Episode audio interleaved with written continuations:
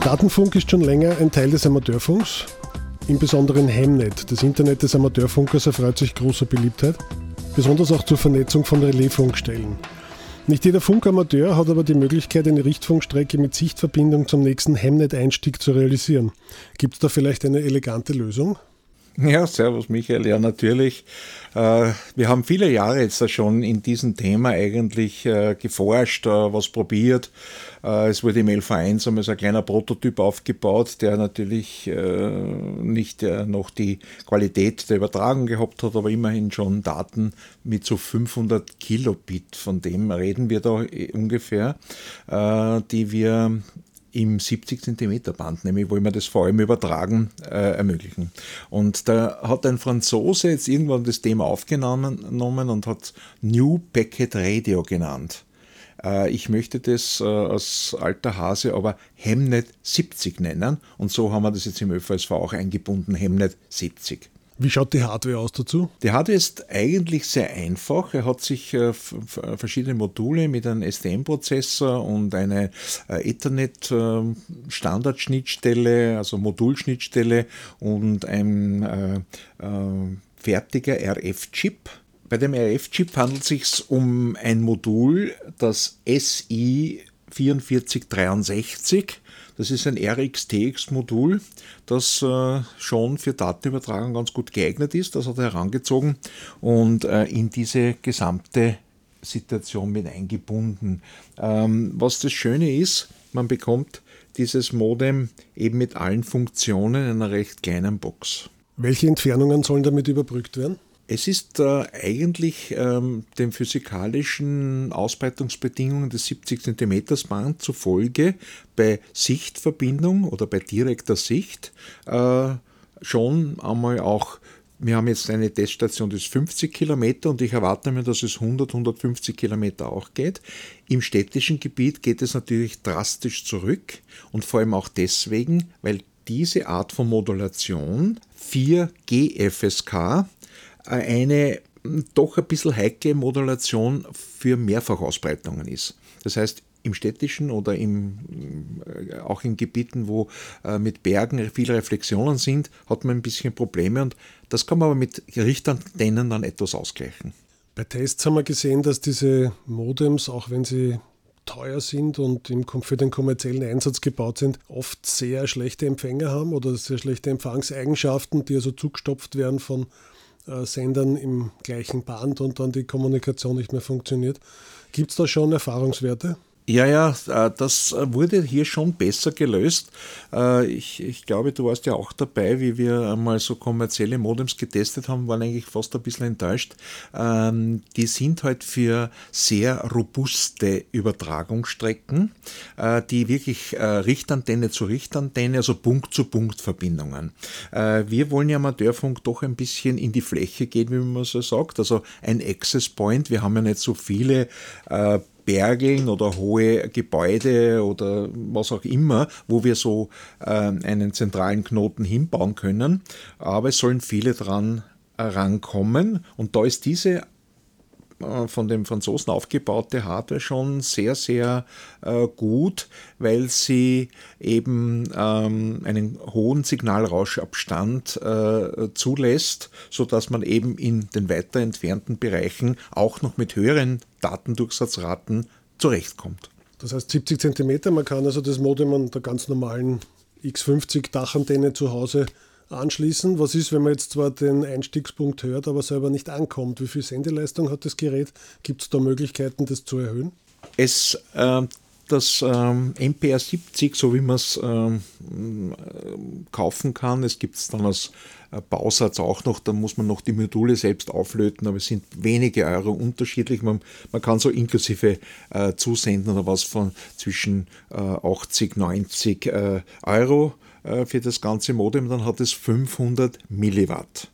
Ähm, das Besondere ist ja, es muss ja sehr schnell umschalten und äh, die PIN-Diodenumschaltung äh, ist eben für diese Leistung eingebaut. Das kann man mit einer externen Endstufe noch erweitern. Wir haben hier eine Endstufe gefunden, die auch da schon mehrfach getestet wurde, auch in Deutschland uns empfohlen wurde, die dann 20 Watt kann.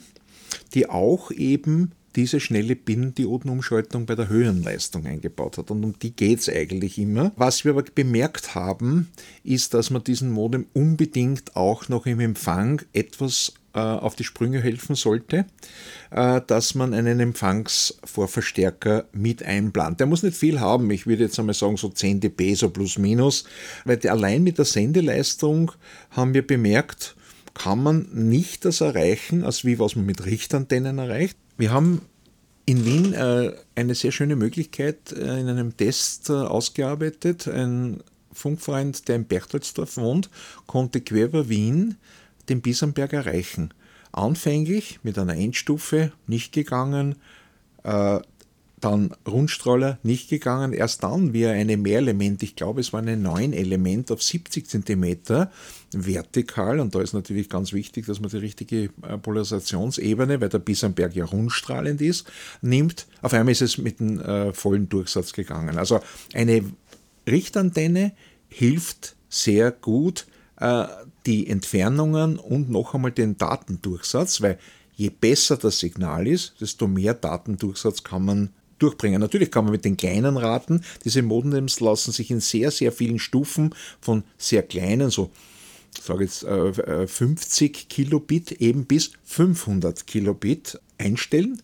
Und naja, es macht halt mit 50 Kilobit nicht viel Spaß, weil dann diese ganze Breitbandtechnik ja gar nicht noch zur Anwendung kommt. Und in der Praxis, wenn man jetzt so Stadtbereich, man ist jetzt zwischen zwei, drei Kilometer entfernt. Schafft man da mit einer Richtantenne dann die, die vollen 500? Ja, ich habe hier am Dach, äh, wie du schon zuerst erwähnt hast, so eine X50 oder eine ähnliche wie X50, also eine durchschnittliche vertikale Antenne. Am Bisamberg ist ebenfalls so eine Antenne vorhanden. Ich habe 4,8 äh, Kilometer direkte Sicht und habe die volle 500 Kilobit ohne Endstufe. Also ich brauche da keine Endstufe dazu. Die 500 Milliwatt reichen aus. Wir haben jetzt einen Einstiegsknoten, der quasi Hotspot spielt, der die Versorgung übernimmt für mehrere Stationen. Und wie funktioniert das jetzt, wenn mehrere gleichzeitig zugreifen wollen?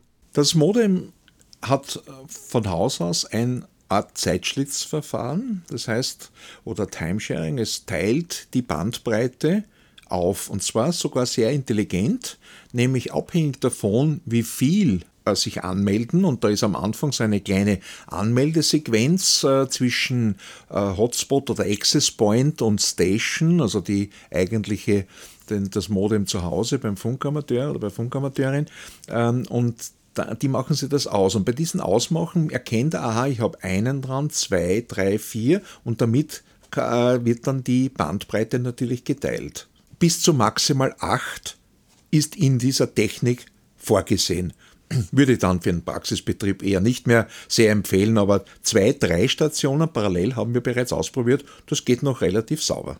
Das managt das Modem ganz von allein. Ich muss mich da jetzt nicht auf einen äh, Zeitschlitz, nennen wir es Kanal, auf einen Zeitschlitz einstellen und schauen, ob der frei ist oder so, sondern ich connecte und wenn mindestens einer frei ist, kriege ich einen Connect.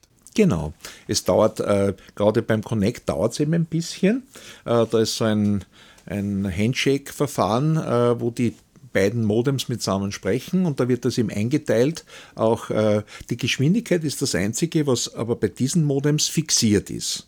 Ja, das heißt, wenn ich den Hotspot, ähm, das wird so mit, mit, äh, mit diesen vielen Einstellungen, wenn ich sage 22, das bedeutet eben eine mittlere Datenübertragung, dann muss auch nicht nur das äh, Hotspot oder der Access Point, dann muss auch der Client auf diese 22, also diesen mittleren Datendurchsatz einstellen. Das machen sie die Modems untereinander nicht aus. Das wäre zum Beispiel der Unterschied zu manchen kommerziellen Modems, die sich da das vereinbaren.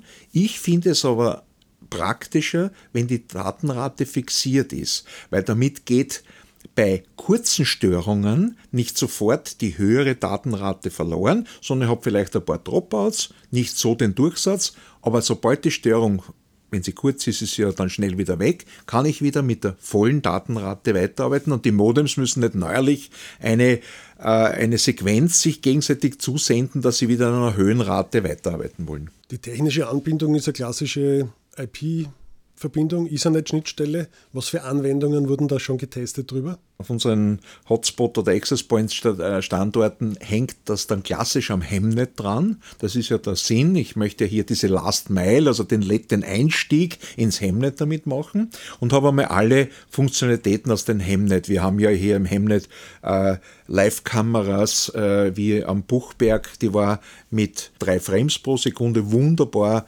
äh, über diese Schnittstelle reinzubringen. Äh, und dann habe ich mir mal den Spaß gemacht, und habe am Bisamberg mir auch die Möglichkeit geschaffen, dort kurzzeitig eine Internet-Source genommen. Na, was habe ich genommen? Ich habe eine aus dem Internet gestreamte Musik genommen und die konnte ich bei vollem Durchsatz, bei 500 Kilobit, einwandfrei übertragen. Also so die Standardkomprimierung eines Livestreams, Audio jetzt, äh, lässt sich übertragen und es geht sogar sehr hochkomprimierte Videos. Da kommt es aber dann schon, da kommt es zu hohen Bufferraten, weil dort steckt ja die Intelligenz, dass zuerst alles übertragen wird und dann am Kleinen sauber abgespielt wird. Also äh, für äh, Konserven, die man sich anschauen möchte, unbedingt sehen möchte, ist okay. Für reine Live-Übertragung, videomäßig, ist es dann nicht mehr so okay. Wenn man es an die Spitze treibt, kann man das Gerät eventuell sogar portabel mit einer Handfunkgeräteantenne im Feld betreiben? Natürlich, ja.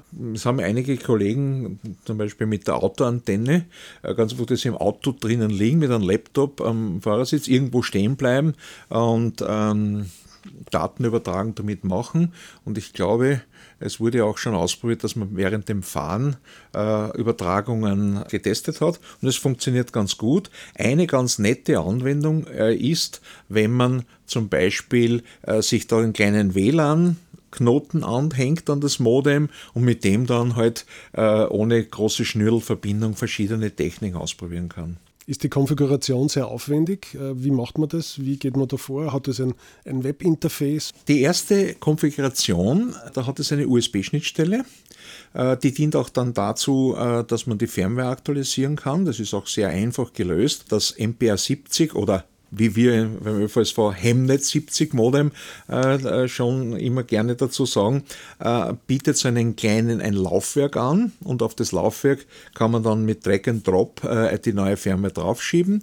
Die wird automatisch installiert, das Modem macht dann ein Reset und man hat die neue Firmware drinnen und diese USB-Schnittstelle hat dann auch den Erstzugang, wo man diese eigenes Rufzeichen, alle diese Grunddinge es sind ich habe es jetzt nicht ganz im Kopf, ich glaube keine 25 Parameter, die dort äh, notwendig sind, also sehr einfach. Wenn da einer einen Printscreen schickt, äh, wie schaut seine Konfiguration aus, braucht der andere nur die paar wenigen Zeilen abtippen und das Rufzeichen austauschen, das geht schon. Und äh, das, wenn es dann einmal läuft, ja, gerade beim Hotspot sehr wichtig, der irgendwo äh, auf einem ähm, hohen Haus oder am Berg oben steht. Das kann ich dann sogar über Webinterface aufrufen und dieselben Parameter einstellen, Reset machen, Modem in Testmodus setzen, alle diese Dinge.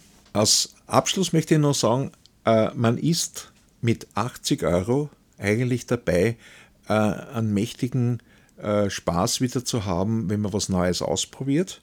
Man hat der bis jetzt vielleicht noch nicht über die 2,4 oder 5,7 Gigahertz die Möglichkeit gehabt hat, ins Hemnet einzusteigen ein bisschen die Möglichkeit, so die ersten Blicke ins Hemnet zu machen. Und äh, wenn man jetzt nicht allzu weit, wie schon im vorherigen Teil schon erwähnt, äh, weg ist äh, mit 500 Kilobit, das ist schon ein sehr, sehr gutes äh, Gefühl im Surfbetrieb oder beim Bilder anschauen und so weiter. Ich wünsche euch viel Spaß dabei und äh, äh bei Fragen an OE1 äh, Kilo Bravo Charlie at ÖVSV.at.